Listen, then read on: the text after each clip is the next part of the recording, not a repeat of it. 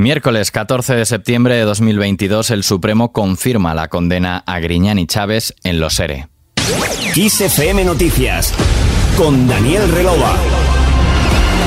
El Tribunal Supremo ha acordado por mayoría confirmar la condena a seis años de prisión del expresidente de la Junta de Andalucía, José Antonio Griñán, y la inhabilitación por nueve años del también expresidente andaluz, Manuel Chávez, en el caso de los ERE. El Supremo ha señalado que no hay duda de que Griñán conoció y permitió que se pagaran las ayudas sociolaborales a sabiendas del descontrol y de las gravísimas ilegalidades, y que no hizo nada para impedirlo. La decisión de la sala cuenta con el voto particular discrepante de dos magistradas, una, división que da argumentos al condenado para evitar el ingreso en prisión.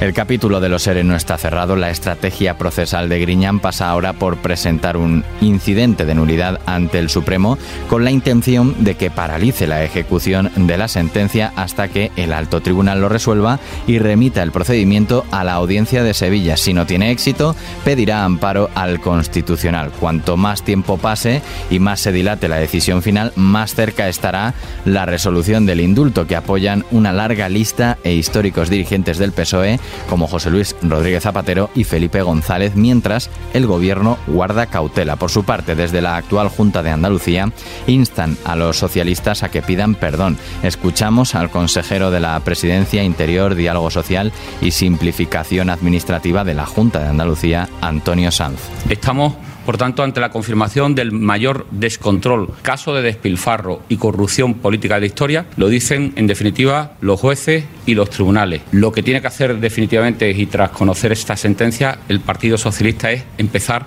por pedir perdón a los andaluces. Se podía haber evitado un caso de corrupción, no se quiso evitar, no hubo voluntad política de evitarlo y por tanto se tiene una alta responsabilidad, además tratándose del dinero de los parados Continuamos en Bruselas, ahorrar electricidad, limitar ingresos de las eléctricas y reducir los beneficios extraordinarios de las petroleras. Son las tres medidas temporales y urgentes que ha presentado hoy la Comisión Europea para aliviar la situación de carestía energética en la Unión Europea. Este paquete de medidas que los ministros de Energía de la Unión Europea intentarán aprobar el 30 de septiembre deja fuera la idea de establecer un límite al precio de las importaciones de gas ruso por gasoducto o incluso también al que llega desde Noruega o Argelia o al gas natural licuado que llega en barcos metaneros.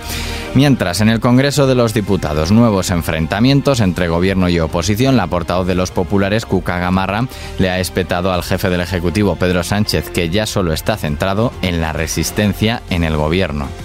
Mire, señor presidente, ya que habla usted de apoyar a la clase media y trabajadora, ¿por qué no aplica las medidas que le hemos pedido desde el Partido Popular para devolver a los ciudadanos ese exceso recaudatorio? Déjeme que se lo diga yo. Usted está ya solo centrado en la resistencia, al frente de un gobierno que solo vive en la permanente contradicción, con los socios equivocados y cada día más alejados de la gente. Y Sánchez ha respondido criticando al PP que votasen en contra de la tramitación del impuesto a las grandes entidades financieras y las grandes energéticas. Señora Gamarra, de verdad, no, sé por qué me riñe. no sé por qué me riñe. Hace un batiburrillo, saca hasta la cumbre de la OTAN, señoría, simplemente para no decir el por qué se oponen a que debata la Cámara sobre dos gravámenes a las grandes entidades financieras y a las grandes corporaciones energéticas de este país, señoría. Se olvida usted de decir que este gobierno hasta el 31 de diciembre va a transferir 30.000 millones de euros en recursos públicos para proteger a la clase media trabajadora de nuestro país. La inflación y la dificultad que supone para las familias y la crisis energética han copado un pleno en el que Sánchez ha defendido su actuación durante toda la legislatura. Continuamos en Ucrania. El presidente Volodymyr Zelensky ha realizado una simbólica visita a la localidad de Izium, situada en la región de Kharkov y liberada recientemente de las tropas rusas, donde ha asistido a la ceremonia oficial de izado de bandera. Y este miércoles los restos mortales de la reina Isabel II han sido trasladados del Palacio de Buckingham al Palacio de Westminster Westminster en una carroza de la Artillería Real durante una ruta presidida por el rey Carlos III, sus hermanos y sus hijos y ante la mirada de miles de ciudadanos que han querido presenciar a ambos lados de la céntrica avenida de Mal el paso del cortejo fúnebre de la soberana hacia el Parlamento británico.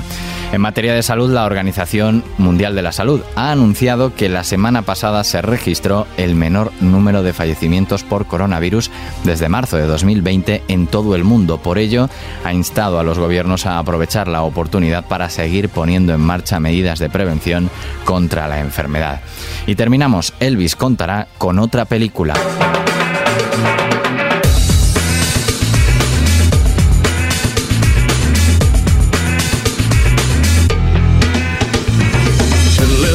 Pasado 24 de junio se estrenó en cines Elvis, el biopic del rey del rock, dirigido por Baz Luhrmann. Apenas han pasado tres meses de su llegada a los cines y la ganadora de un Oscar, la directora Sofía Coppola, ha anunciado que está preparando otra cinta que se centrará en esta ocasión en la esposa de Elvis, Priscilla Presley. El nuevo largometraje se basará en la biografía escrita por la propia mujer del cantante Elvis and Me, publicado en 1985 y que resultó un éxito de ventas. Aquí terminamos el podcast de XFM Noticias. La información continúa actualizada y puntual en los boletines horarios de XFM. Hasta mañana.